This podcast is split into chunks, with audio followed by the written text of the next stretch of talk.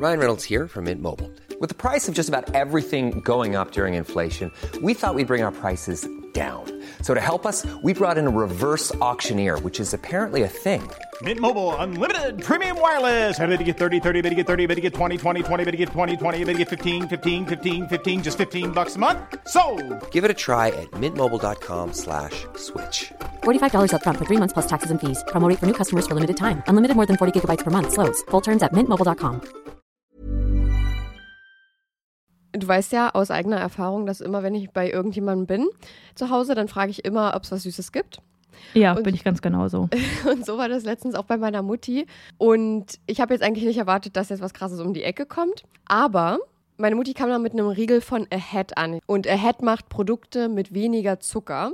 Und sie hatte mir den Caramel Kakao gegeben. Der hat unter der Schokolade so eine Karamellschicht. Und oh mein Gott, der schmeckt einfach so gut. Ich kam nicht drauf klar. Und meine Mutti sagte dann, ja, die bei Ahead schmecken aber alle richtig gut. Oh, klingt richtig, richtig geil. Ich finde so, oh, Karamell, da bin ich einfach immer zu haben. Ich bin, da bin ich eine Karamellmaus. Aber den Aufstrich, von dem hast du mir auch erzählt, den hast du fast aufgegessen, oder? Ja, ich bin eigentlich treue Schokoaufstrichesserin von einer bestimmten sehr bekannten Marke. Und ob ihr es mir jetzt glaubt oder nicht, der wurde abgelöst von Crazy Hazel und der schmeckt genauso. Nee, der schmeckt nicht genauso. Der schmeckt sogar noch viel besser und viel schokoladiger. Es ist wirklich, ich, ich, ich komme da immer noch nicht drauf klar. Nee, ihr glaubt das jetzt auch nicht. Ich habe das auch nicht geglaubt. Chono hat mir davon erzählt und ich habe ihr das auch nicht geglaubt. Und dann habe ich den probiert und es ist ja einfach so verrückt. Der schmeckt wirklich genauso. Und als wäre es die, ich habe es damit verglichen, als wäre es die große Schwester Ja. von dieser Sache. Nämlich noch, noch, noch besser, noch schokoladiger, noch die, die Geschmacks, das Geschmacksprofil ist noch tiefer. Und ich finde es so verrückt, weil die Produkte von Ahead weniger Zucker haben als die gängigen Marken. So, Ja. und da kommen wir jetzt kurz zum Thema, ihr schaltet jetzt nicht ab.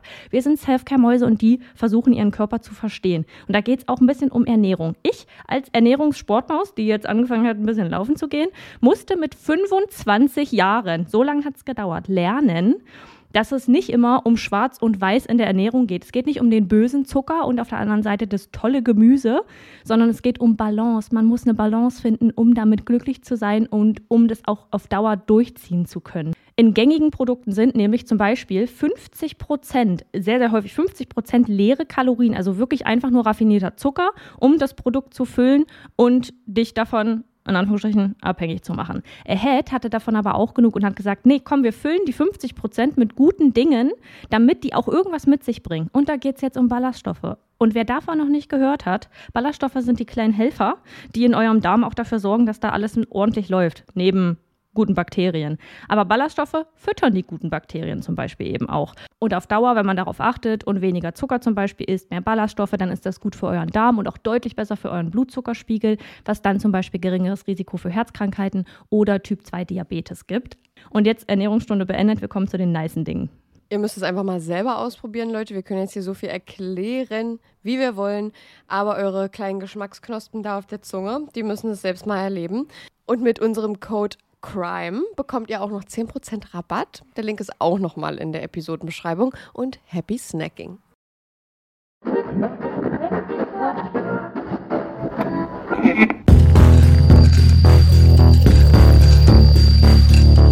Überdosis Crime, der Podcast.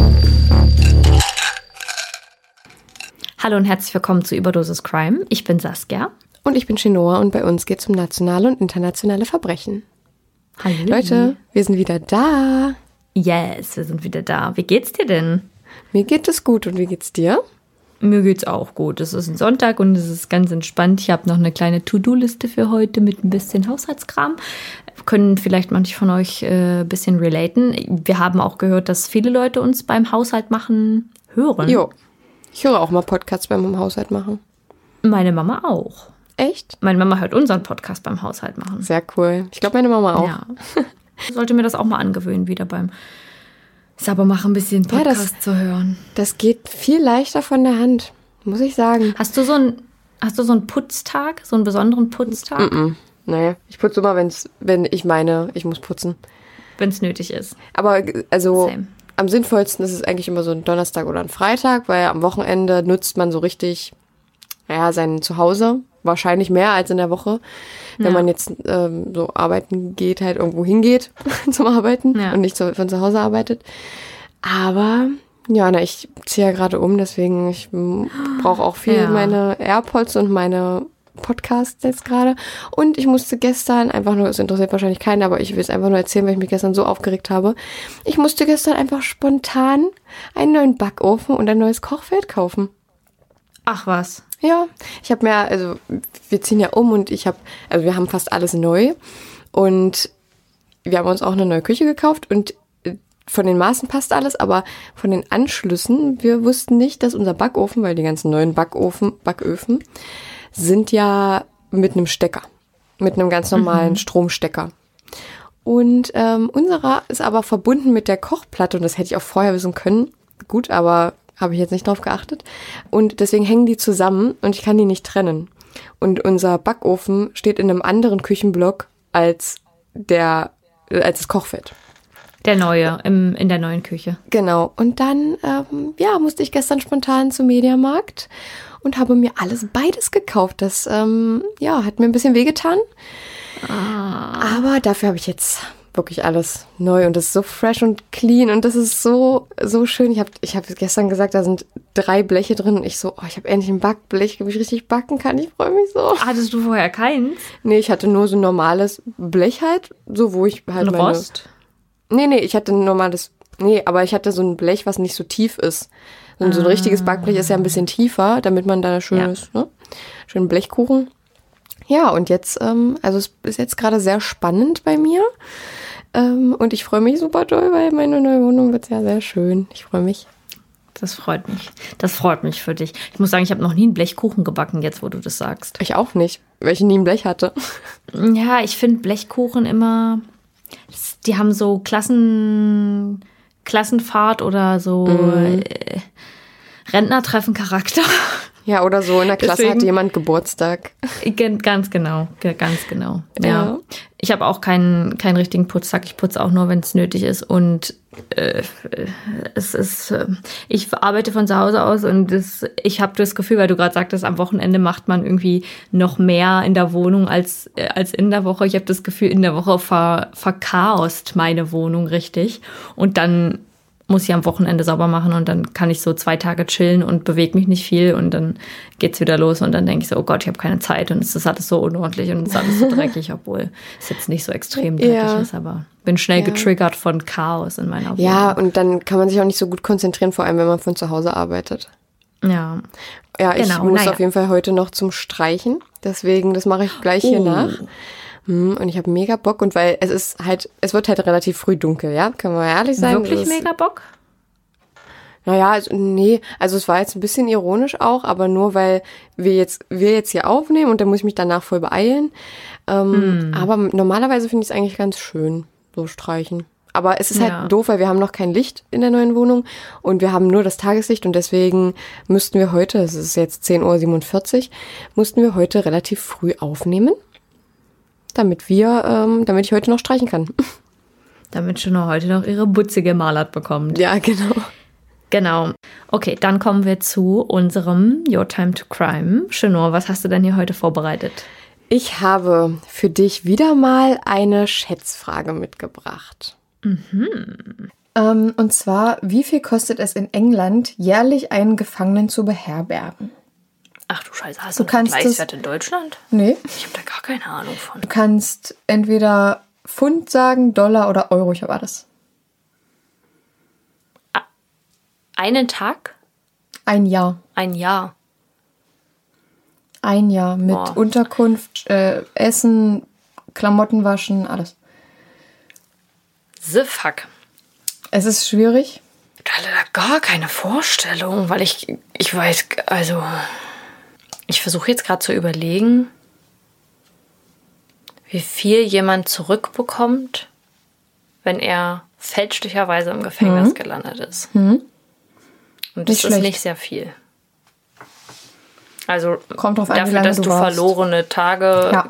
dort abgesessen hast. Ähm, unter Unschuld. Waren das nicht irgendwie 25 Euro pro Tag? In, in Deutschland glaube ich 25 Euro pro Tag. Könnte jetzt aber auch kompletter Schwachsinn sein. Aber jetzt muss ich auch noch rechnen. Da muss ich mein Handy nehmen. Keine Ahnung. Ja, das kann an, 25 mal 365 rechnen. So, Saskia rechnet jetzt auf dem Handy. Ich habe Dyskalkulie. Ich auch. Nee, damit macht man keine Späße. Also ich kann nicht rechnen, aber ich glaube, eine Dyskalkulie habe ich nicht. Äh, okay, also mein Handy sagt 9125. Aber ist das jetzt die Sache, die du jetzt einloggst? Oder? Nee, ähm, ich denke, was man zurückbekommt, ist nicht das, was es kostet. Da bist du schon mal richtig. Und gehe davon aus, dass es um die. Also es geht um einen Gefangenen ein Jahr. Ja, ich sag 15.000 Euro. Das locken wir ein? Und Das Locken, das Locken war ein wie Locken war ein- Lockenwickler. Ja, ziemlich falsch. Also es sind nicht 15, sondern 50.000 Euro. Mhm. Das sind nämlich äh, 38.000 Pfund und äh, ja, umgerechnet sind wir Pi mal Daumen jetzt, ne? Also aufgerundet. Und äh, 60.000 Dollar wären das. Also in Euro sind es 50.000. Ich weiß nicht, wie sich das in Deutschland verhält, aber in England sind es auf jeden Fall auch witzig, dass ich das für England rausgesucht habe und nicht das für Deutschland. Aber ähm, ja. Aber sag mal, weißt du das, wie viel das in Deutschland kostet? Also 2012 beliefen sich in Deutschland die Tageskosten auf 450 Euro an einem Tag und Für einen Gefangenen? für einen Gefangenen. Da lag ich ja mit 25 Euro. Ähm, ja, aber du hast ja nur gesagt, dass das die, die Ablösesumme ist sozusagen. Ich habe auch gerade noch mal geguckt. Ich kann dir gleich sagen, was die Ablösesumme Okay. ist. Ähm, und das wären dann 164.250 Euro im Jahr. Und äh, das hat der Bernd Bausemann, der damalige Justizminister, also von 2012, ähm, in Niedersachsen hat das mal so beziffert. Soll ich? Ähm, ich lag mit meinen 25 Euro Entschädigung gar nicht, gar nicht falsch. Ich war sogar absolut richtig. Ähm, Im September 2020 hat sich das Ganze aber geändert. Von 25 Euro auf 75 Euro Ah ja. pro Tag. Ja, sehr gut. Ist ja nicht gerade viel, aber Nee. besser als 25. Aber es ist ein, ein kleiner Schritt. Ja. Ja, also das ich meine, sowas mein- kannst du ja fast nicht entgelten, aber. Nee, also die verlorene Zeit mh, ist wahrscheinlich echt minimal, was dir das da, das bringt dir gar nichts zurück. Ja. Okay, vielen Dank, dass du uns diesen Fakt mitgebracht hast. Wir Ja, hoffen, sehr ihr konntet auch ein bisschen was daraus lernen. Und damit kommen wir zu unserem Fall für diese Woche. Für, Hm, Davor müssen wir noch ein Folge. bisschen was dazu sagen, weil dieser Fall ist in Ja. seiner Entstehung sehr, ja, er unterscheidet sich von den anderen, weil Total. weil wir diesen Fall, den wir heute vortragen, beziehungsweise Saskia liest ihn vor und wir zusammen haben ihn aber ausrecherchiert und geschrieben. Ja, das ist halt eine ganz besondere Sache, weil sonst ist ja immer ist- einer, der das vorstellt und der den auch recherchiert hat, aber diesmal haben wir beide Genau. daran gearbeitet und das hat einen ganz bestimmten Grund. Denn wir sind Teil eines, ich wollte gerade sagen, kleinen Buches geworden, aber kle nicht klein im Sinne von klein, klein, sondern klein im Sinne von süß. Und ähm, ich sage das ja immer, wenn mir irgendwas viel bedeutet. Also Ja. wir sind Teil eines kleinen Buches geworden. Ich äh, halte das jetzt auch gerade hier in meiner Hand. Es trägt den Titel True Crime Canada. Und ähm, wir durften zusammen mit Adrian Langscheid, der der Autor des Buches ist, durften wir eine True Crime Geschichte zu dem Buch beitragen. Und wir sind super glücklich und freuen uns. Also Saskia hat es jetzt noch nicht in der Hand gehabt, aber ich habe es jetzt gerade in der Hand und das ist irgendwie so cool, Teil davon zu sein. Und ja, wir sind super gespannt, was ihr dazu sagt. Ja, genau. Also ich habe es noch nicht in der Hand gehalten, aber wir haben ja in dem Entstehungsprozess auch viel mit Adrian geschrieben und wir sind super, super dankbar, dass wir da mit dabei sein dürfen Ja. und auch mit den anderen Podcasts, wie zum Beispiel Mordgeflüster und Ice in the Dark. Wir sind drei Podcasts, die da noch mitgearbeitet haben mit Adrian Langscheid zusammen und ja, es hat super viel Spaß gemacht, muss ich sagen. Ja. Das Buch besteht aus 13 Kapiteln und jedes davon ist ein einzelner True Crime Fall. Unser Fall ist ähm, Kapitel 11 und heißt Überlebt. Und das werdet ihr heute hier auch in der Folge hören. Ganz genau. Also wenn ihr euch das Buch gern kaufen wollt, dann haben wir jetzt gleich ein paar Eckdaten für euch. Ihr könnt da gern mal vorbeischauen. Wir würden uns mega, mega freuen, wenn ihr das Projekt unterstützt, wenn ihr uns damit unterstützt und vor allem auch Adrian und die anderen Podcasts und euch da ein bisschen True Crime nach Hause holen könnt, unabhängig von den Podcasts, die ihr hört. Genau. Wenn ihr die Folge jetzt am Veröffentlichungsdatum, also am 30.01.2022 hört, dann könnt ihr das Buch ab übermorgen, nämlich ab dem 1.02.2022 kaufen. Deutschlandweit auf Amazon und im Buchhandel über Tolino. Das E-Book dazu kommt auch am 1. Februar und ist dann erstmal exklusiv 90 Tage nur auf Amazon erhältlich und danach weltweit in allen Stores. Ganz genau. Außerdem könnt ihr eine Hörbuchvariante kaufen ab dem 5.2.2022. Da bin ich auch sehr gespannt drauf und da überlege ich tatsächlich, ob ich mir die Hörbuchvariante kaufe. Wir haben ja auch beide das Taschenbuch schon. Also quasi exklusiv. Das haben, hat nämlich noch keiner. Also außer die anderen Podcasts und wir. Das Hörbuch, das Saskia gerade angesprochen hat, das könnt ihr dann bei Audible, Bookbeat, Apple, Google, Weltbild und Co. dann runterladen und hören. Ganz genau. Wir würden uns natürlich mega freuen, wenn ihr erst einmal die Möglichkeit nutzt und das Buch kauft. Und wie gesagt, uns und alle anderen Podcasts, äh, die teilnehmen und auch Adrian unterstützt. Und wenn ihr das tut, dann würden wir uns natürlich sehr freuen, wenn ihr eine Bewertung bei Amazon schreibt. Das hilft uns erstens zu sehen, ob euch das Projekt überhaupt gefällt, auch als Podcast, weil ja da Zeit investiert wurde, aber auch Adrian und den anderen Käufern des Buches, um zu sehen, wie euch das Buch gefallen hat und ob das kaufenswert ist. Um das Ganze ein bisschen zu zelebrieren, haben wir ein kleines Gewinnspiel für euch vorbereitet. Und zwar mhm. gibt es dreimal das Hörbuch True Crime Canada zu gewinnen. Und das Gewinnspiel wird vom 24. bis 31. Januar stattfinden. Und am 31. wird dann direkt der Gewinner ausgelost. Später genau. kommt dann nochmal ein, eine Verlosung, wo ihr drei Taschenbücher gewinnen könnt. Aber wir wollen erstmal das eine separat jetzt machen. Teilnehmen könnt ihr, indem ihr auf unserem Instagram auf dem Beitrag zu dem Gewinnspiel in den Teilnahmebedingungen schaut und diese erfüllt. Wir freuen uns natürlich, wenn ihr teilnehmt und euch ein kleines Hörbuch liegt. Und wie Schuno schon gesagt hat, wir haben bald auch noch ein Gewinnspiel zu den Taschenbüchern, aber dazu dann in der nächsten Folge mehr.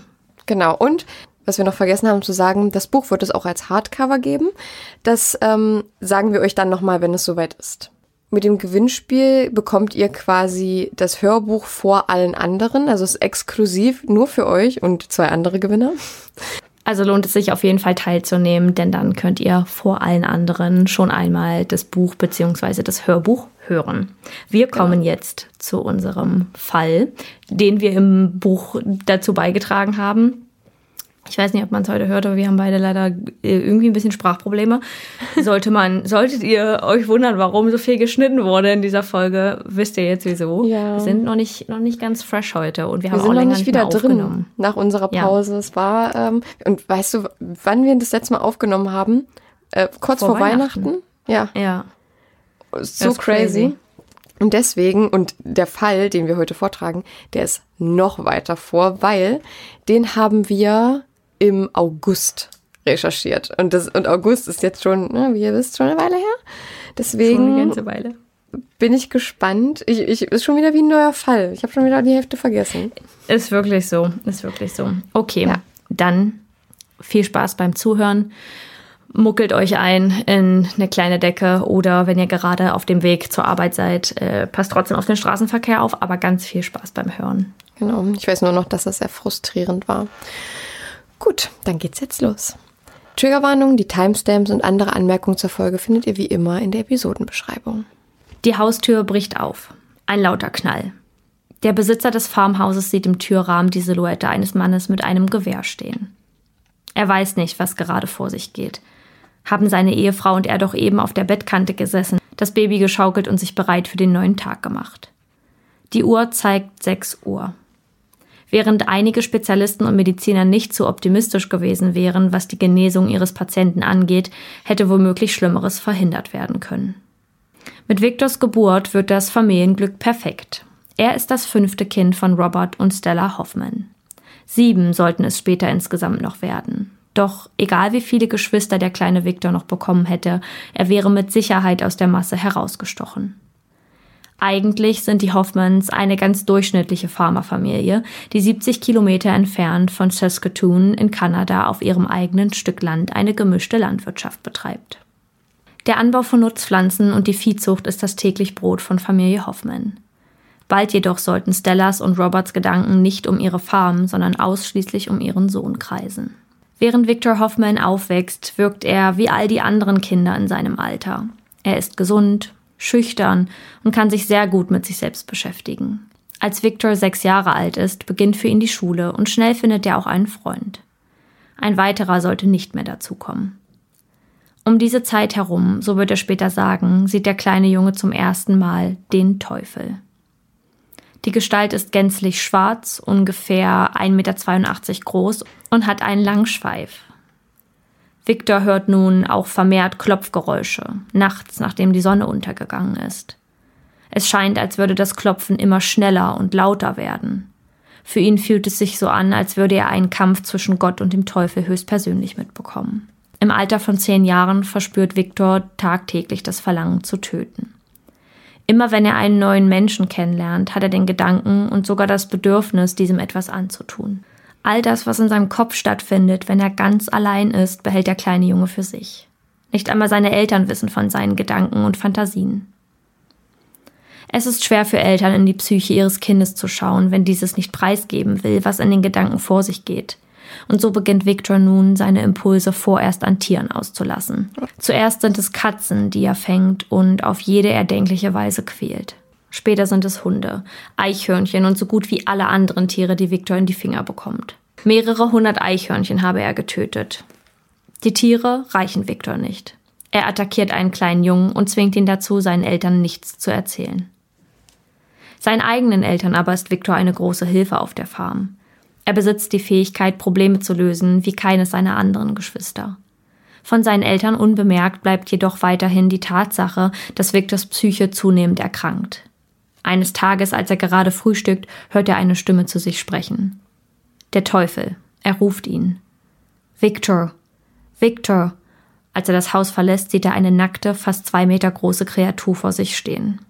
Oh. Irgendwie ähnelt sie einem Schwein, denkt er sich. Es sei der Teufel gewesen, der ihm sagte, er könne ihn reich machen, wenn er sich ihm nur füge. Victor beschreibt, dass der Teufel von ihm verlangt, vor ihm zu knien. Victor tut dies, jedoch nur mit einem Knie. Er denkt nämlich, so würde er wenigstens die Hälfte von dem bekommen, was der Teufel ihm verspricht. Es war vorauszusehen, dass Victor nicht reich werden würde. Er selbst aber ist der festen Überzeugung, dass dies deshalb so ist, weil er nicht tat, was der Teufel von ihm forderte. Dies ist nur eine von 20 Begegnungen, die Viktor glaubt, mit dem Teufel gehabt zu haben. Später sieht er Engel, meistens Frauen, berichtet er, doch sie sprechen mit ihm, wie der Teufel es tat. Als Viktor die siebte Klasse nicht schafft und sie wiederholen muss, setzt der Schuldirektor ein Gespräch mit seinen Eltern an, indem er ihnen mitteilt, dass es bis zu diesem Zeitpunkt nie Probleme mit Viktor gegeben hätte. Den Ärger, den er in der Schule nicht macht, hebt er sich für seine Freizeit auf. Schon als Junge ist er besessen von Waffen. Als er 15 Jahre alt ist, bricht er in ein Geschäft ein und stiehlt Schusswaffen. Kurz darauf, so beschreibt er, hört er das Klopfen deutlicher und lauter, wie Morsezeichen aus einer übernatürlichen Dimension. Als er ein Jahr später, im Alter von 17 Jahren, genau denselben Laden erneut ausraubt, wird er dabei erwischt, landet für 24 Stunden hinter schwedischen Gardinen und bekommt zusätzlich eine zweijährige Bewährungsstrafe. In seinen Zwanzigern wird alles noch schlimmer. Er fällt regelmäßig in Ohnmacht und bekommt Wutausbrüche. Den Teufel sieht er nun noch öfter. Er will ihn überreden, ihm seine Seele zu verkaufen. Wenn er dies nicht täte, würde er Millionenmal den Prozess des Sterbens durchmachen müssen. An einem Punkt, so sagt Hoffmann, hätte ihm Gott angeboten, den Teufel zu töten. Wenn er dies täte, würde er in den Himmel aufgenommen werden. Victor versucht mehrere Male, den Teufel zu töten, ob mit einem Messer oder einer Schusswaffe. Die Kontrolle über sein Leben und seine Gefühlswelt hat Victor zu diesem Zeitpunkt bereits gänzlich verloren. Als er 21 Jahre alt ist, beginnt auch seine Familie zu merken, dass mit der Psyche ihres Sohnes etwas nicht stimmt. Im ersten Moment ist er ruhig und bedacht, im nächsten aggressiv und in Rage, Dann lacht er laut drauf los und wird kurz darauf wieder sehr ruhig. Es ist der 27. Mai 1967 und ein gewöhnlicher Samstag auf der Farm der Hoffmans. Jedenfalls scheint es vorerst so. Stella Hoffman ist ganz still und horcht. Sind das Schüsse? fragt sie sich. Als sie nachschauen geht, sieht sie, wie ihr Sohn Viktor auf einem der Felder steht und mit einer Waffe wild um sich schießt. Sie läuft ihm entgegen, schreiend, er solle die Waffe weglegen. Er habe den Teufel erschossen, sagt Viktor ihr. Stella schafft es, ihm die Waffe aus den Händen zu manövrieren und sie in ihre Obhut zu nehmen. Als Viktor kurz darauf das Grundstück der Familie verlässt und mit dem Auto fortfährt, sammeln seine Eltern im Haus alle möglichen Waffen zusammen und verstecken sie. Doch Viktor, der nach einigen Stunden wieder zu Hause ist, gefällt das gar nicht. Er betont vehement, dass niemand verletzt werden würde, wenn sie ihm diese wiedergeben würden. Stella und ihr Ehemann beordern den zuständigen Pastor, bei ihnen vorbeizuschauen und sich mit Victor über seine Gedanken und Gefühle zu unterhalten. Stella versucht zu lauschen, was ihr Sohn dem Pastor erzählen würde, kann es aber nicht genau verstehen. Als der Pastor gerade dabei ist, das Gespräch mit Victor zu beenden und zu gehen, hört sie ihren Sohn zu ihm sagen, ich würde gern Mutter töten. Nun endlich versteht seine Familie die vollen Ausmaße seiner Krankheit. Sie kümmern sich umgehend um einen Therapieplatz in einem psychiatrischen Krankenhaus.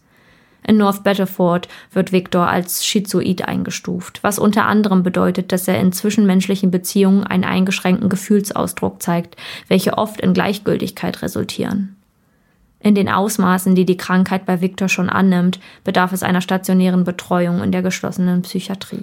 Bei der Einweisung geht es vorerst zwar nur um die psychischen Beeinträchtigungen, nebenbefundlich sind es aber Bauchkrämpfe und Verbrennungen, an denen Viktor litt. Diese physischen Belastungen wie die Verbrennungen kommen am ehesten von den aggressiven auf der Farm benutzten Chemikalien. Während der Untersuchungen zeigt sich Viktor überraschend kooperativ, weist aber im Verlauf der Behandlung zunehmend zurückgezogene, apathische und gleichgültige Verhaltensweisen auf. Auf Fragen gibt Viktor nur kurze Antworten. Er erzählt den Spezialisten von seiner Interaktion mit dem Teufel und der Kreatur mit dem Schweinekopf. Auch sagt er, dass er mit seinen Geschwistern nicht sonderlich gut klarkomme. Sie hätten gelacht, als er von seinen Begegnungen mit dem Teufel erzählt habe.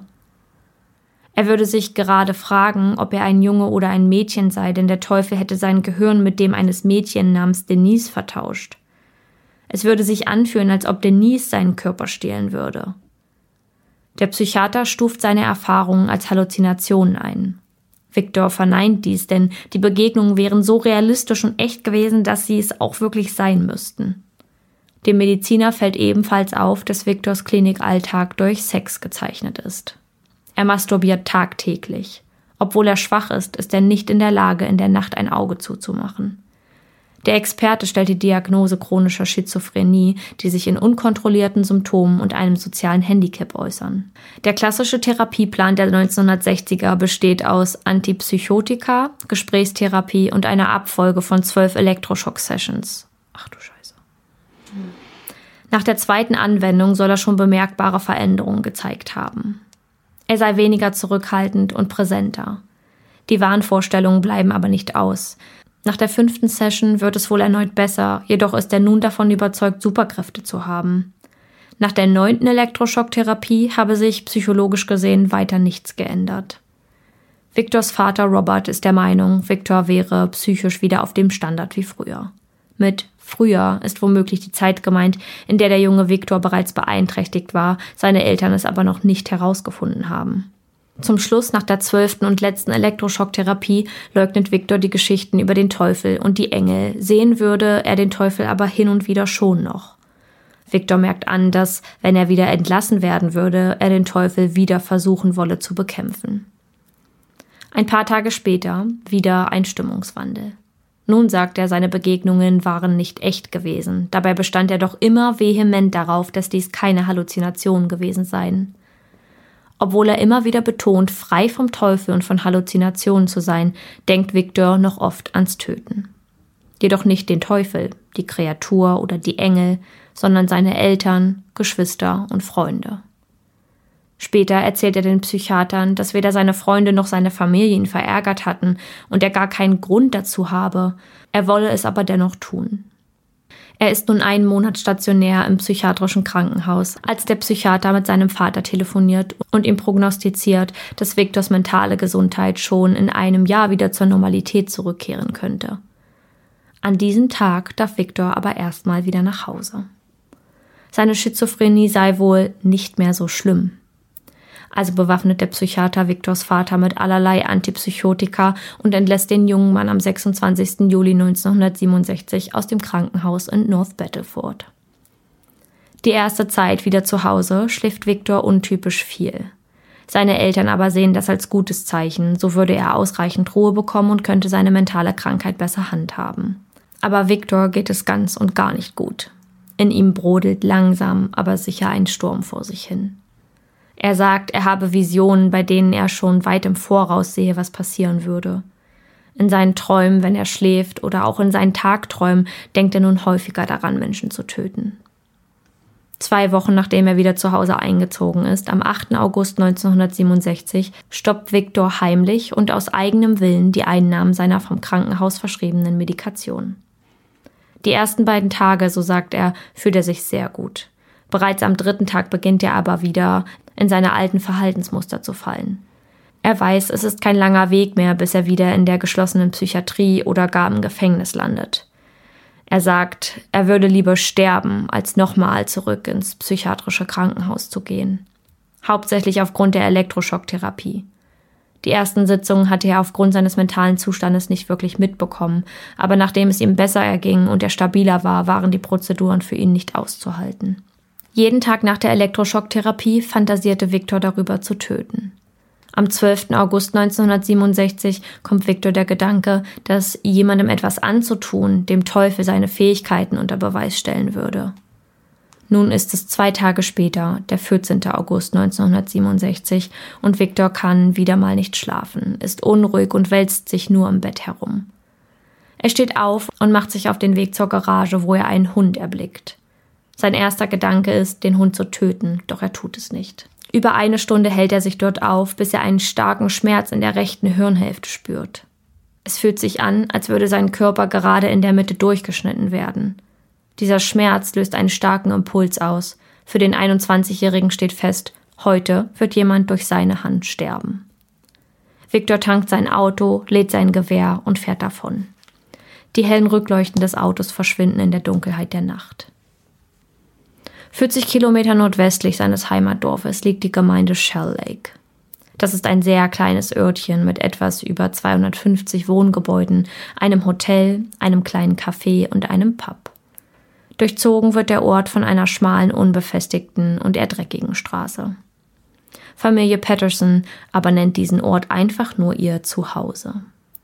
Der 47 Jahre alte Familienvater James Patterson und seine 42-jährige Ehefrau Evelyn Patterson sind sehr gläubige Menschen, die sonntags immer die Kirche besuchen.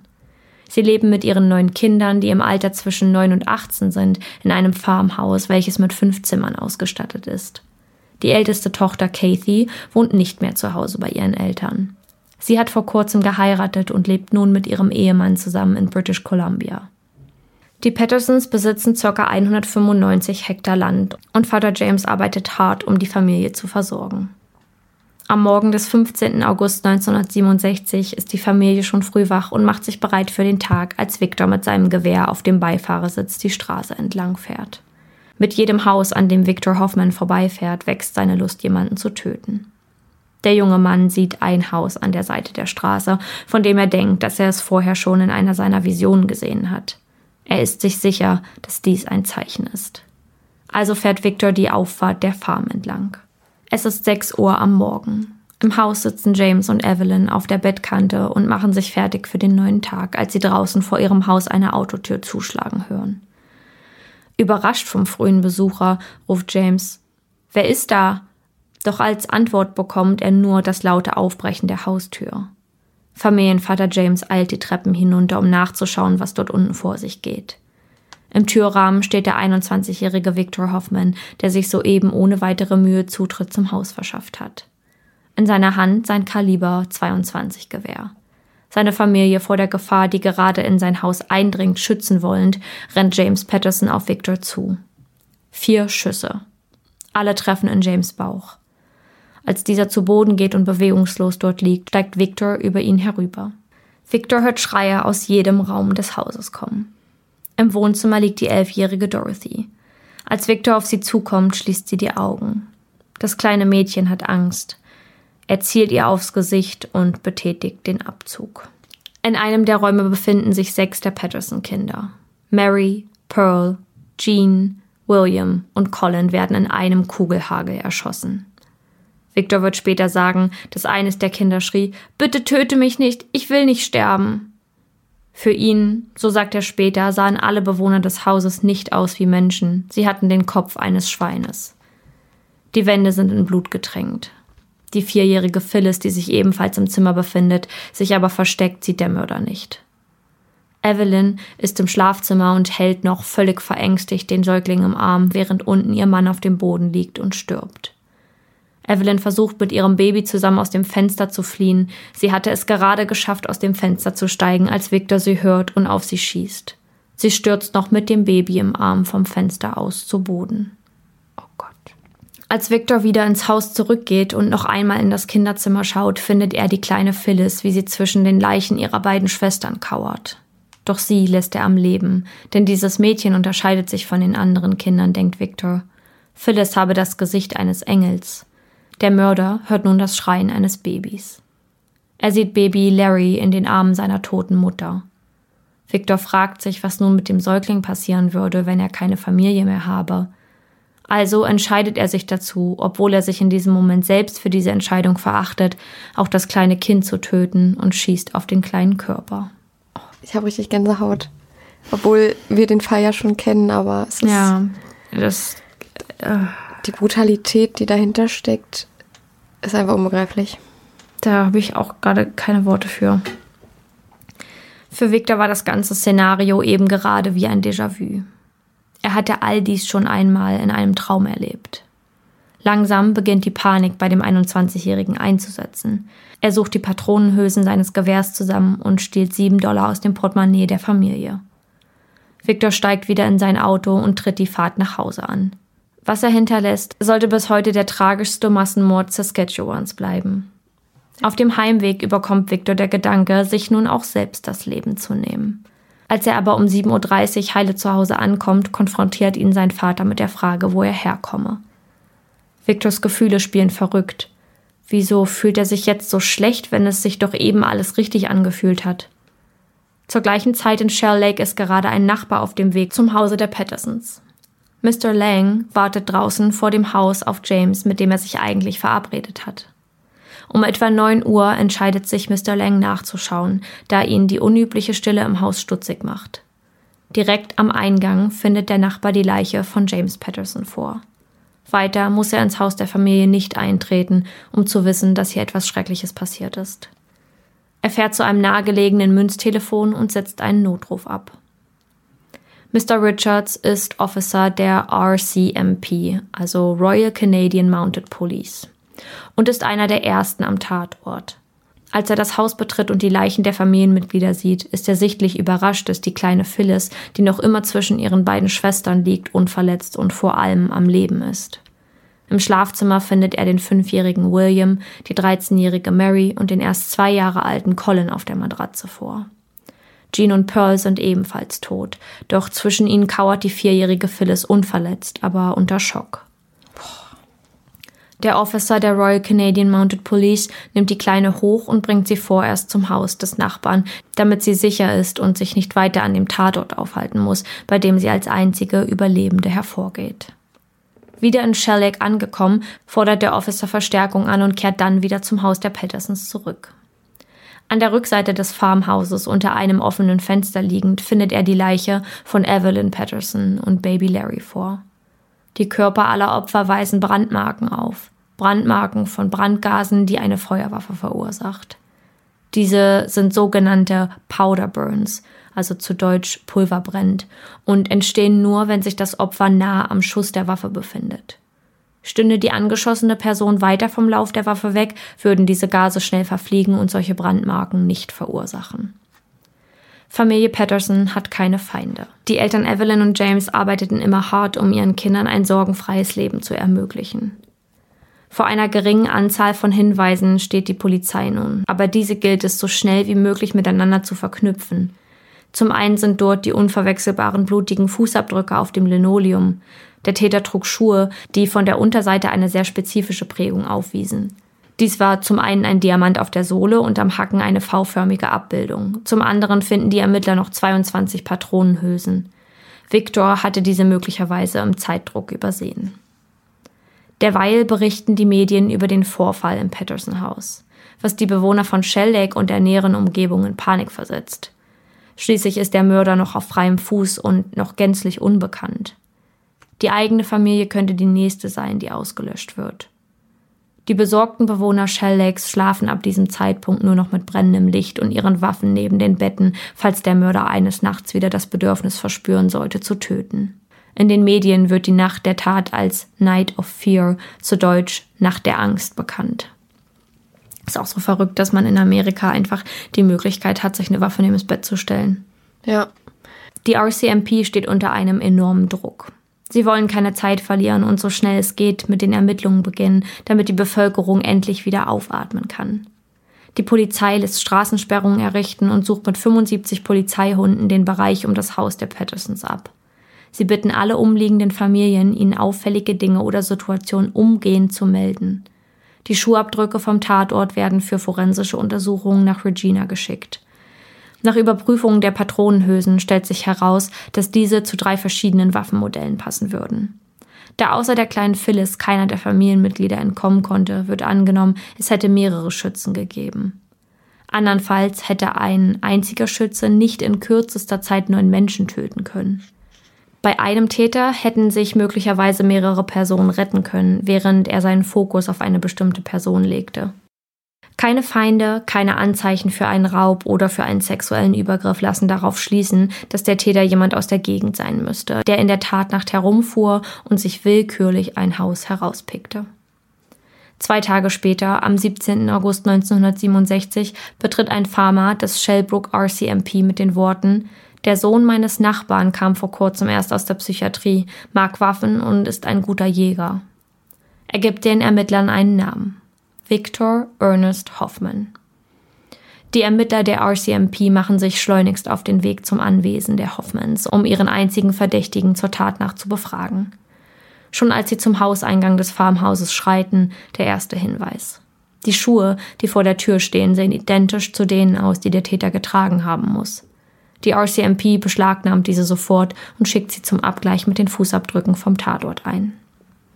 Als Victors Vater den Ermittlern die Tür öffnet, möchten sie von ihm wissen, ob die Familie in Besitz einer Kaliber 22 Waffe wäre. Robert Hoffman bejaht diese Frage, und so wird auch die Waffe in die Obhut der RCMP genommen, um die Patronenhülsen mit denen vom Tatort zu vergleichen. Es dauert keine 24 Stunden, bis die Ermittler die Nachricht erhalten, dass sowohl die Schuhe als auch die Patronenhülsen mit denen aus der Tatnacht übereinstimmen. An den Schuhen befindet sich zur Zeit der Beschlagnahmung ebenfalls Blut, welches einen Zweifel an der Täterschaft Victors gänzlich ausschließt. Er war es gewesen, der die neunköpfige Familie am Morgen des 15. August 1967 attackiert und auslöscht. Auf dem Grundstück der Hoffmans werden zudem zwei leere Geldbörsen gefunden. Beide gehören Familie Patterson.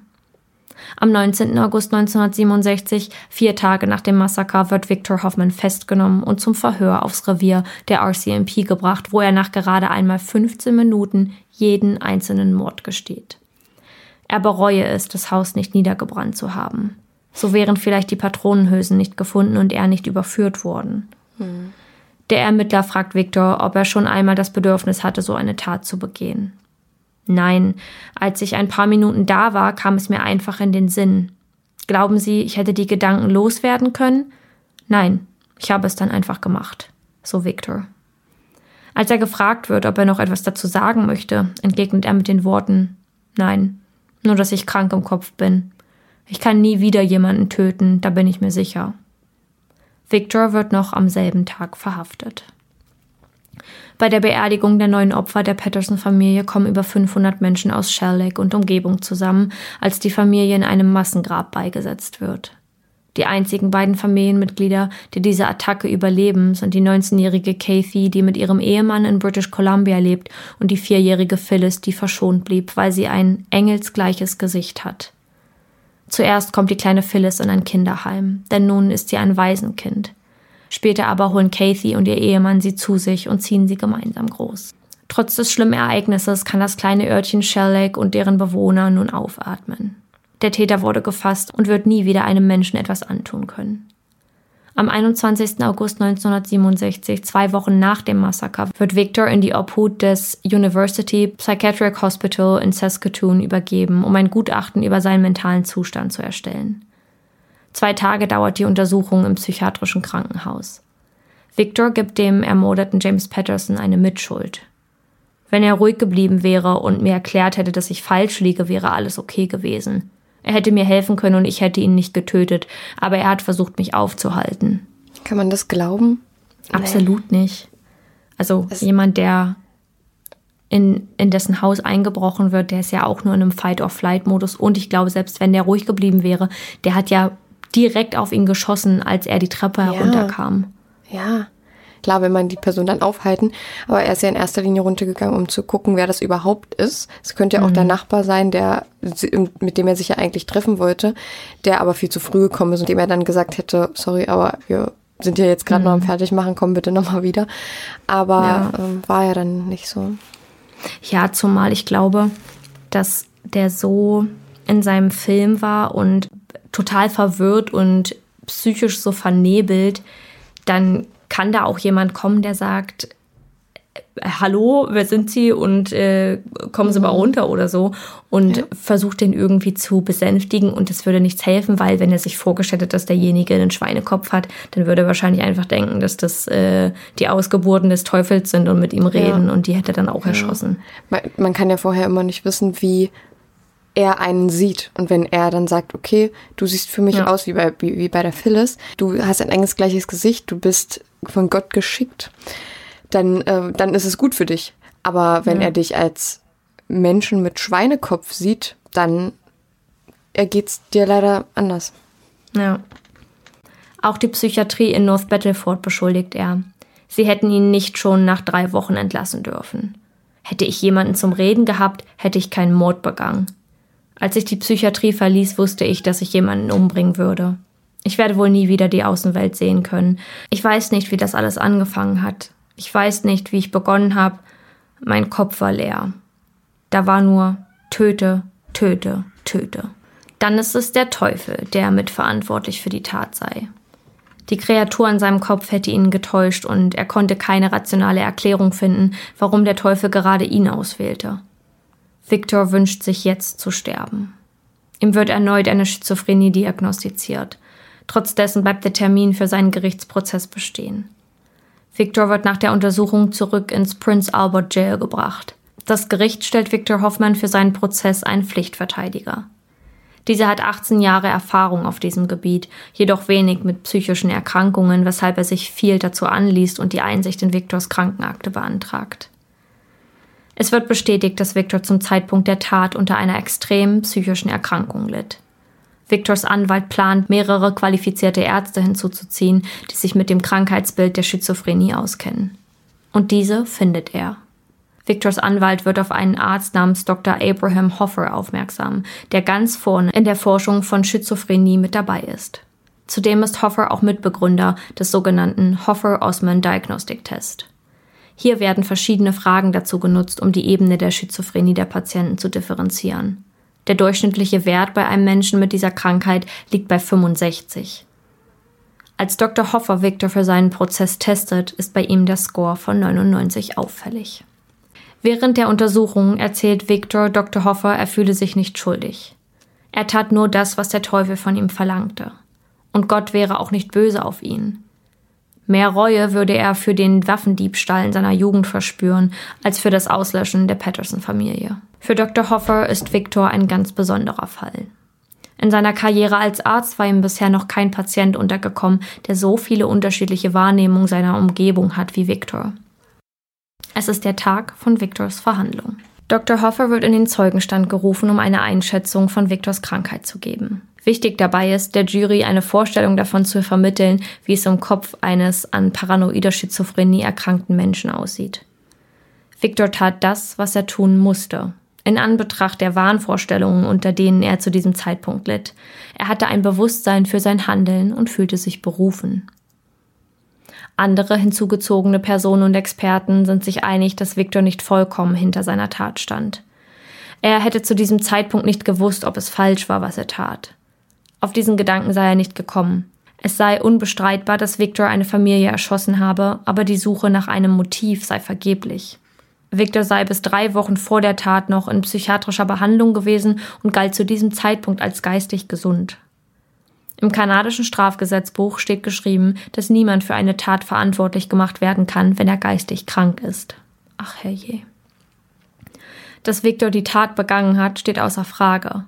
Nur das Strafmaß muss noch bestimmt werden, und auch dafür ruft die Verteidigung eine Vielzahl von Experten und Expertinnen in den Zeugenstand.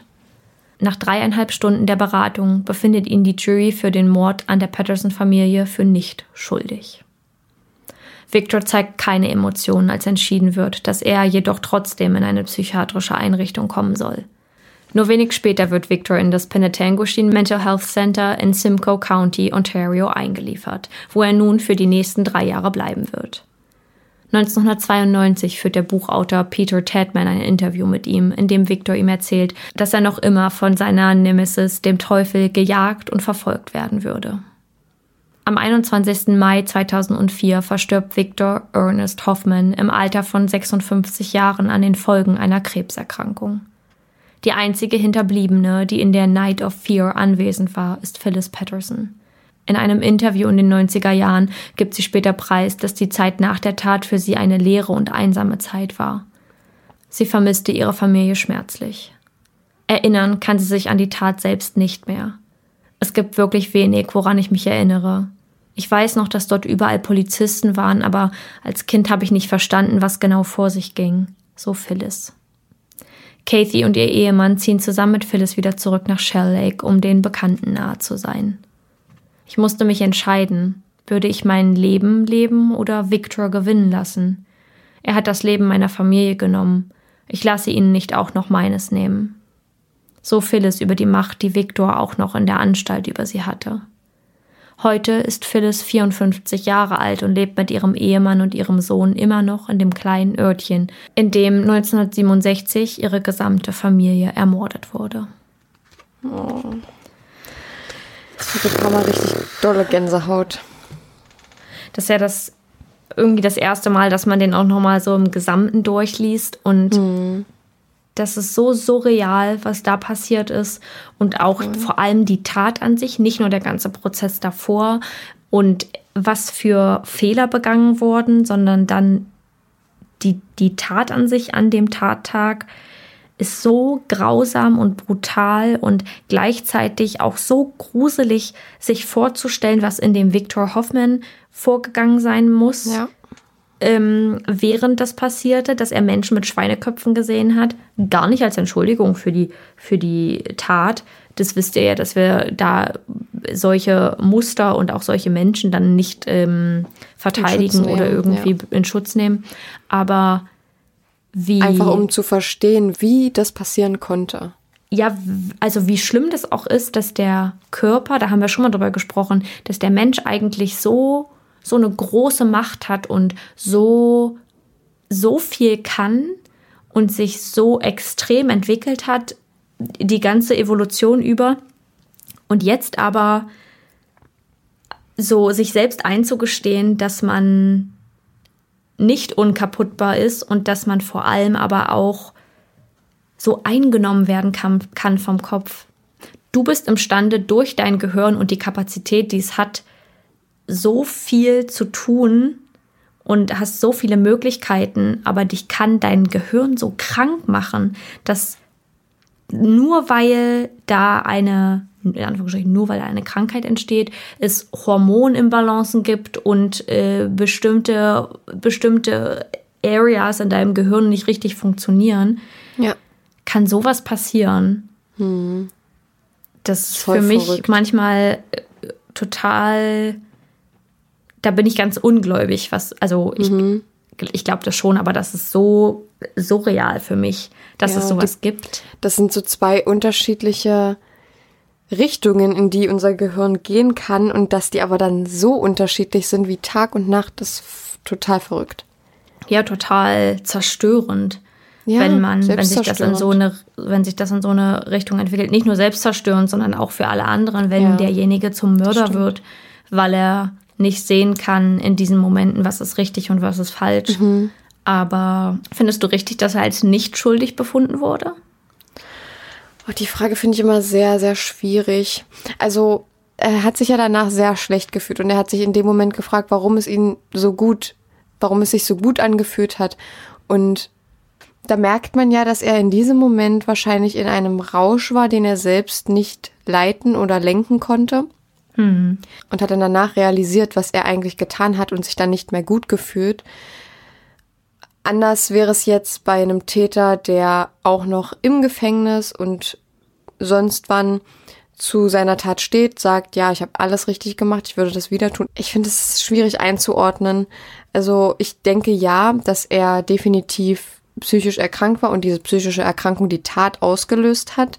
Aber ich finde diese Schuldfrage immer schwierig bei psychisch Erkrankten. Total. Ich finde es vor allem auch schwierig, weil er ja nicht nur die alleinige Schuld für diese Tat trägt. Damit will ich nicht sagen, dass ähm, man diese Schuld abgeben kann. Aber dass es überhaupt so weit gekommen ist, liegt auch an den Ärzten, die ihn zu früh entlassen haben. Genau. Ja, ich wollte sagen, man hatte irgendwie noch nicht die Einsicht und die Möglichkeit, das so professionell zu behandeln. Also man hatte noch nicht die Erfahrung, es gab noch keine Studien, aber es ist echt schlimm, dass das zu so etwas führte. Und vor allem frage ich mich, ob dann wirklich verantwortungsvoll damit umgegangen wurde oder mhm. ob man dann sagte, ja gut, wir haben jetzt das getan, was wir machen konnten, Elektroschocktherapie ist durch, wir entlassen sie jetzt, obwohl so. ersichtlich war, dass es dem Patienten noch nicht so gut geht. Ja, es war eine mhm. Besserung da, aber kann man das mit einem Normalzustand vergleichen oder kann man das nur mit dem Normalzustand vergleichen, der davor herrschte, so wie es ja genau. auch jetzt im Buch beschrieben wird, in, in unserem Fall und Text. in unserem Text. Mhm. Ähm, deswegen haben die Ärzte und Verantwortlichen schon eine Mitschuld und ich weiß nicht, inwiefern man den Eltern eine Mitschuld geben kann, weil man kann es nicht anders sagen, wenn du einen psychisch Kranken oder auch einen behinderten ein behindertes Kind zu Hause hast, bist du für diese Person verantwortlich, weil sie nicht alleine agieren können. Ja. Und du trägst die Verantwortung wirklich aktiv dein Kind zu beobachten und einzuschätzen. Und ähm, ich will nicht wissen, wie schwierig das sein kann, weil man ja bestimmte Muster nicht kennt und du kannst ja nicht in die Person reinschauen. Genau. Aber du siehst dein Kind die ganze Zeit aufwachsen und ich finde vor allem bei so ja, aber gut, der hat halt auch ein Alter. Ich bin, jetzt bin ich mir selber ins Wort gefallen. der hat halt auch ein Alter, in dem ein Kind oder eine Person erwachsen wird und selbstständig wird und ja keine, der ist ja kein ähm, eingeschränkter, behinderter Mensch, der Sachen nicht selber machen kann, sondern eine psychische, er hatte eine psychische Erkrankung, die von den Ärzten schon als ernst angenommen wird, aber nicht so ernst, dass er eine Gefahr für die Menschheit sein ja. könnte. Und das war er letztendlich. Ja, nochmal zu den Eltern. Also ich finde es auch schwierig, die, denen da eine Mitschuld zu geben, weil Victor war das fünfte Kind hm. und vorher gab es mit den Kindern keine Probleme. Das heißt natürlich nicht, dass es dann mit Victor keine Probleme geben kann. Ja. Und wir leben im Jahr, also jetzt jedenfalls hier für den Fall 1967. Da waren psychische Krankheiten auch noch nicht so erforscht wie jetzt. Ja. Und äh, jetzt ist auch noch Luft nach oben, aber Ne, ich meine nur, dass das halt eine ganz andere Zeit war und da auch nicht ja. darauf geachtet wurde. Ähm, oder vielleicht war da auch noch der Unglaube an psychische Krankheiten da von bestimmten Personen. Ja. Und dann kommt noch dazu, dass Evelyn und James eine ganze Farm geschmissen haben und sich wahrscheinlich nur abends kurz zum Abendessen, also schätze ich jetzt So stellt mal. man es sich vor, ja. Genau, zum Abendessen am Tisch getroffen haben und dann sonst gar nicht wirklich was von ihren Kindern mitbekommen haben. Und da finde ich es, ja, es, du hast recht, dass man auf jeden Fall als Eltern den Auftrag hat, da ein Auge drauf zu haben, aber ich denke mal, dass es in der Umsetzung echt schwierig ist teilweise. Und viele Total. und auch er konnten es, ziemlich gut verstecken, wie es ihnen wirklich geht. Und er hat ja nur Ja. selbst und wenn er ganz allein ist, seine Gefühle und seine Gedanken rausgelassen und hat das ja auch mit niemandem geteilt. Er hat sich ja nie jemandem geöffnet. Und Ja. dann, als der Pastor mit ihm gesprochen hat und Evelyn gelauscht hatte, haben sie ihn ja sofort auch einweisen lassen. Ähm, Und dann haben sie sich natürlich auf die Meinung der Ärzte verlassen, die dann sagten, Ja. er kann wieder nach Hause, ihm geht's einigermaßen gut, wieder ein No- Ja. Normalzustand zu vorher. Hat aber nicht, haben nicht bedacht, dass er vorher auch schon erkrankt war. Ja, stimmt. Sie haben ihm ja auch zu dem Zeitpunkt, wo sie gemerkt haben, irgendwas stimmt nicht, die Waffe, die Waffen weggenommen. Und ähm, sie haben wahrscheinlich so viel Handlung unternommen, wie Handlungsmöglichkeiten waren. Ja, ich denke Ähm, auch. Andernfalls waren ihnen ja die Hände gebunden, also sich auf Ärzte zu verlassen.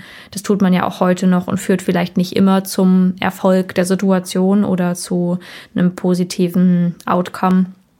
Ähm, Damit will ich jetzt keine äh, Ärzte irgendwie äh, anzweifeln, aber ihr wisst, ja. was ich meine, oder in Frage stellen, ja. Nur gibt es einfach Situationen, in denen Ärzte vielleicht nicht immer so entscheiden, wie sie entscheiden sollten, aber Ärzte sind auch nur Menschen. Das ist eine ganz verzwickte Situation, weil ich dabei immer an Menschen denke, die vielleicht geliebte Leute um sich herum verloren haben, weil ein Arzt eine falsche Entscheidung getroffen hat oder weil nicht richtig hingeschaut wurde. Und da kann man dann auch nicht sagen, Ärzte sind nur Menschen. Mm, Aber zu diesem Zeitpunkt war ja die Medizin noch gar nicht so weit. Und wie Chenor gesagt hat, manche psychischen Erkrankungen ähm, waren auch einfach komplett neu und unerforscht. Und die Unwissenheit und auch der Unglaube über die Krankheiten führt natürlich dazu, dass Menschen darunter leiden, jahrelang. Betroffene und auch ähm, Menschen, die dann im, im Umfeld dieser Betroffenen sind. Genau. Ja, ähm, auch super schlimm mit der kleinen Phyllis, die Ja. dann letztendlich alleine lebte, beziehungsweise mit ihrer Schwester zusammenlebte. Das ist dann doch wieder so ein Aber- kleines Happy End, sage ich mal, dass das, dass sie erst ein Waisenkind natürlich war, weil ihre ganze Familie ausgelöscht wurde. Und dann als Phyllis und ihr Ehemann, ich denke mal, entweder haben sie sich dann spontan dazu entschieden, weil es ihnen dann so leid getan hat, oder sie waren, hatten erst da die Möglichkeit, sie aufzunehmen. Das ähm, weiß ich jetzt nicht. denke ich auch. Das, darüber haben wir beide, glaube ich, nichts gefunden. Dass sie sie dann aufgenommen haben, das finde ich einen richtig schönen Gedanken, weil dann hat sie ja trotzdem noch so ein bisschen Familie und, und, und was ich auch verrückt finde, ist, dass sie trotzdem in der Stadt geblieben ist, in der ihre Familie ermordet wurde. Normalerweise, ich glaube, wenn ich jetzt von mir ausgehe, würde ich, glaube ich, Abstand davon gewinnen wollen, weil ja alles dann irgendwie daran erinnert und ja, ach, ich weiß nicht, das ist so eine schwierige, Ja. verzwickte Situation. Ich, ich weiß nicht, wie ich reagieren würde. Ich möchte es mir auch ehrlich gesagt nicht vorstellen und ähm, ich kann mich auch gar nicht in die Situation hineinversetzen. Aber ich finde stark von ihr und ich glaube, dass das sicherlich auch durch Therapie erfolgte, diese Einsicht, ähm, wenn man das, obwohl ich weiß nicht, ob man, ob in den 1960er Jahren äh, das medizinische System so weit war, dass man dann wirklich auch schon eine äh, Traumatherapie angesetzt hat oder ob sie das, ob sie selber, ob sie eine sehr reflektierte Person ist, die auf sich achtet und selbst zu der Erkenntnis gekommen ist, aber zu sagen, mir kann er das nicht auch noch nehmen und ich möchte mir das nicht nehmen lassen und ich möchte hier bleiben. Kann aber auch so eine Entscheidung gewesen sein, aus dem Gedanken heraus und überhaupt gar nicht so reflektiert, sondern so ein bisschen trotzig. Ich möchte nicht, dass Genau. er mir mein, mein Leben nimmt und meine Lebensfreude nimmt, also bleibe ich hier, allein weil ich beweisen möchte, dass es funktioniert, auch wenn es vielleicht, auch wenn es sich vielleicht nicht gut anfühlt. Aber da möchte ich mir nichts anmaßen. Darüber weiß man leider zu wenig. Ähm, ich finde es trotzdem stark von ihr, dass sie so stabil bleibt und stehen bleibt und ähm, es geschafft hat, da herauszufinden, obwohl sie ihre gesamte Familie verloren hat. Ja, definitiv. Genau. Also wir hoffen, euch hat der Fall gefallen. Vielen, vielen Dank nochmal an Adrian Langenscheid, dass wir in deinem Buch dabei sein durften. Ja, danke Wir schön. hoffen eine natürlich, wir hoffen natürlich, dass ihr euch das Buch ganz bald ähm, demnächst kauft. Nehmt gerne an unserem Gewinnspiel dazu teil. Wir würden uns freuen, wenn drei True Crime Begeisterte gewinnen würden und damit ganz viel Spaß haben mit dem Hörbuch. Wie gesagt, es gibt auch noch ein Gewinnspiel zum Taschenbuch in ein paar Wochen. ist jetzt noch schwierig zu sagen. Wir haben es noch nicht Es so ist ganz jetzt gerade ein bisschen schwierig beim Aufnehmen, weil wir ja immer ein bisschen davor aufnehmen. Aber genau, also der Fall war sehr interessant und wir hoffen, er hat euch gefallen. Ihr konntet was mitnehmen. Und damit kommen wir zu unseren mörderisch guten Faves.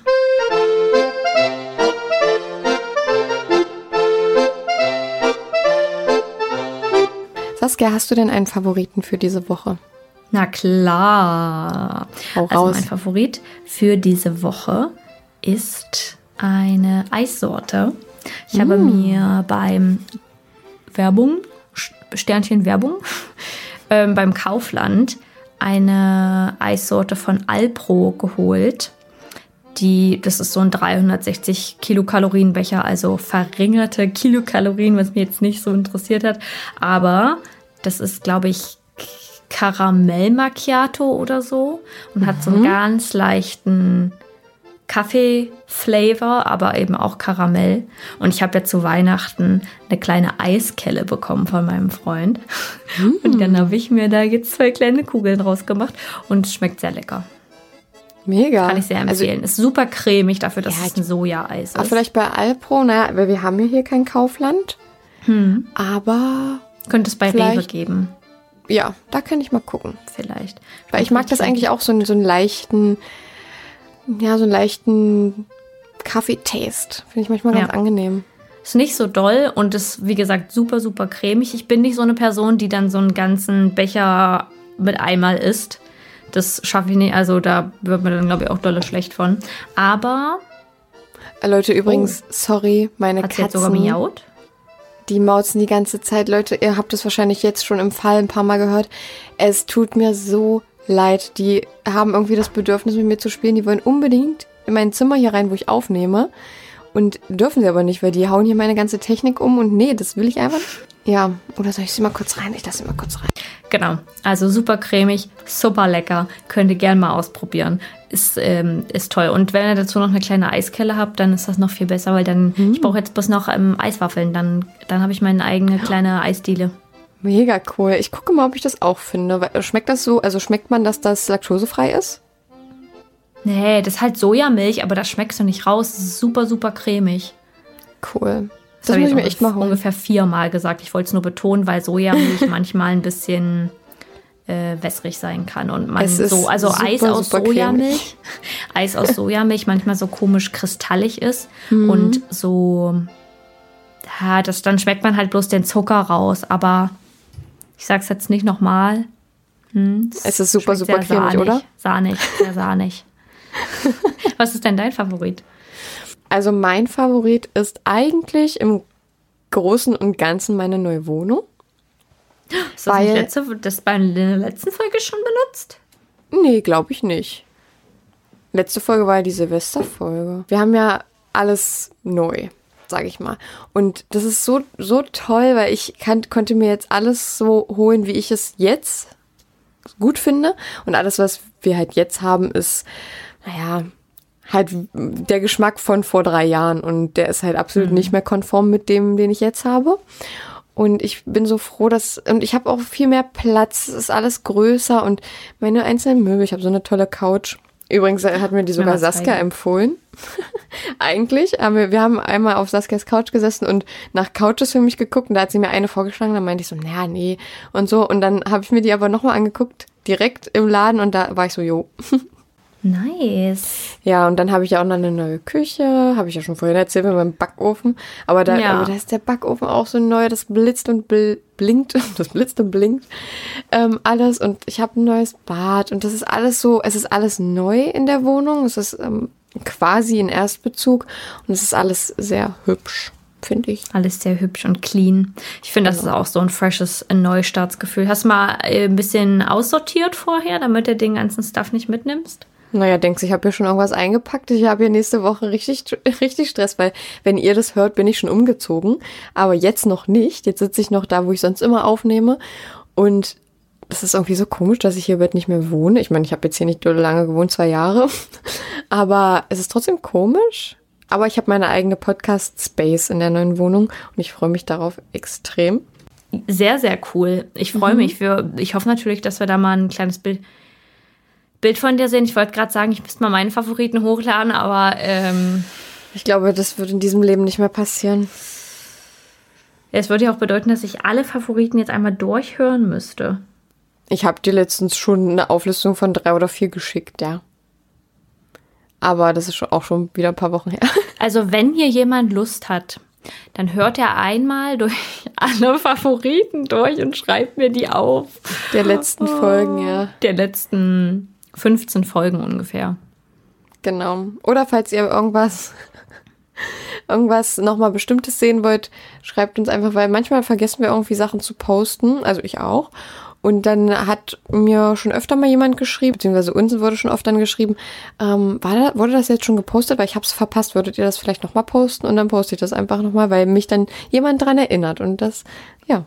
Seht ihr? Sollten okay, also äh, die letzten 15 Folgen, falls hier gerade jemand ist, der die letzte Folge als erstes hört und dann nochmal von vorne anfängt. So wäre es ja eigentlich richtig bei einem neuen Podcast, damit man mal hört, wie der jetzige Stand der Qualität ist und dann Ja. kann man von vorne anfangen, dann weiß man, es wird nur noch besser. Ähm, soll, solltest du jetzt gerade dabei sein, dann bewirb dich jetzt und ähm, schick mir die letzten 15 Favoriten. Na, 15 Mach das irgendwann. nicht, aber- Mach das, also sollte das jetzt hier nicht passieren, sollte das jemand nicht machen, dann werde ich äh, das vielleicht selber irgendwann nochmal machen. Naja, ich Versprechen. glaub es nicht. Keine Versprechen, keine, keine Versprechen. Besser Damit nicht. ich werde keine Versprechen brechen. genau, so, wenn ne? du keine Versprechen machst, kannst du auch keine brechen. Richtig, ganz genau. Okay. Vielen, vielen Dank für deinen Favoriten. Äh, wir freuen uns, ein paar Bilder, Bilder zu sehen. Ja, ich hoffe, ich, äh, ich krieg's, wenn alles fertig ist, mache ich mal eins, zwei Fotos. Probiert das Eis gerne. Übrigens, ich habe noch einen kleinen zweiten Favoriten. Ich habe jetzt mir hier solche Pimple-Patches gekauft, weil ich habe meine Pille abgesetzt, Random Fact, und ich habe fürchterliche Angst vor schlechter Haut. Ähm, nicht, dass es was Schlimmes ist, aber ich bin ein bisschen traumatisiert von meiner damaligen schlimmen Haut und mache mich jetzt schon fertig und habe mir Pimple-Patches gekauft und probiere sie gerade das erste Mal aus. Ich kann euch beim nächsten Mal eine Review geben, ob sie funktioniert. Genau. Übrigens, kleiner Callback zu, oh, ich weiß gar nicht mehr, welche Folge es war. Ich glaube, das war eine Weihnachtsfolge. Meine äh, Keramikreibe, die habe ich jetzt benutzt. So richtig. Für Knoblauch. Und das hat so gut funktioniert. Ich habe Nice. alles, Ich hab ich habe nicht davon alles verwendet. Alles von dem Produkt habe ich verwendet. Nice. Ich hätte die wahrscheinlich auch schon benutzt, wenn ich Knoblauch essen würde, aber ich habe einen kleinen empfindlichen Bauch und da kann man keinen Knoblauch essen. Kriegt man Aber du kannst doch auch andere Sachen damit raspeln. Ja, das stimmt. Ja, ja, nee, aber ich hatte also. Vielleicht mache ich mir heute mal ein bisschen Eis mit geraspelter Schokolade. Genau, du wolltest eigentlich Schokolade auf deinen kleinen Kakao raspeln. Stimmt, das ist eine gute Idee. Das mache ich später mal. Ja. Lecker, da freue ich mich drauf. Ja. Lego.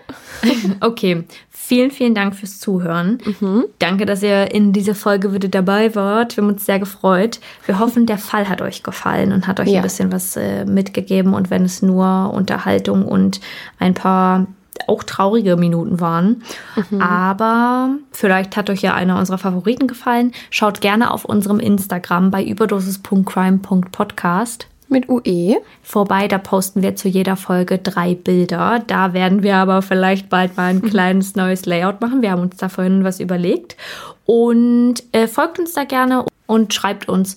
Wir freuen uns auf Interaktion mit euch und mit euch zu schreiben. Und bewertet gerne unseren Podcast auf Apple Podcast, wenn ihr darüber Und hört. auf Spotify kann man's auch. Oh, stimmt, man kann auf Spotify auch bewerten. Also bewertet gerne unseren Podcast auf Apple Podcast oder auf Spotify. Und das Buch. Und Wenn ihr Buch. es ehrlich, Und ehrliche Buch. Rezension, wenn ihr es gelesen habt, natürlich nur. Denkt an das Buch, es ist wirklich, wirklich toll geworden. Und ich werde mir auf jeden Fall noch das Hörbuch dazu holen. Das werde ich dann beim Arbeiten oder beim Putzen ein bisschen hören. ähm, weil ich auch nichts anderes mache, außer arbeiten und putzen. und ja, wir wünschen euch einen wunderschönen Tag oder morgen, egal welche Zeit gerade bei euch ist, wenn ihr das hört. Passt auf euch auf. Und seid immer lieb zu allen anderen Menschen, denn ähm, ne, das ist wichtig. Das ist ganz auch. besonders wichtig. Ganz Ja. genau. Wir hören uns. Wir hören uns in Ciao. zwei Wochen. Tschüssi. Ciao, ciao, Sally. Hey, it's Paige DeSorbo from Giggly Squad. High quality fashion without the price tag. Say hello to Quince. I'm snagging high-end essentials like cozy cashmere sweaters, sleek leather jackets, fine jewelry, and so much more. With Quince being 50 to 80% less than similar brands. And they partner with factories that prioritize safe, ethical, and responsible manufacturing. I love that. Luxury quality within reach. Go to quince.com slash style to get free shipping and 365 day returns on your next order. Quince.com slash style.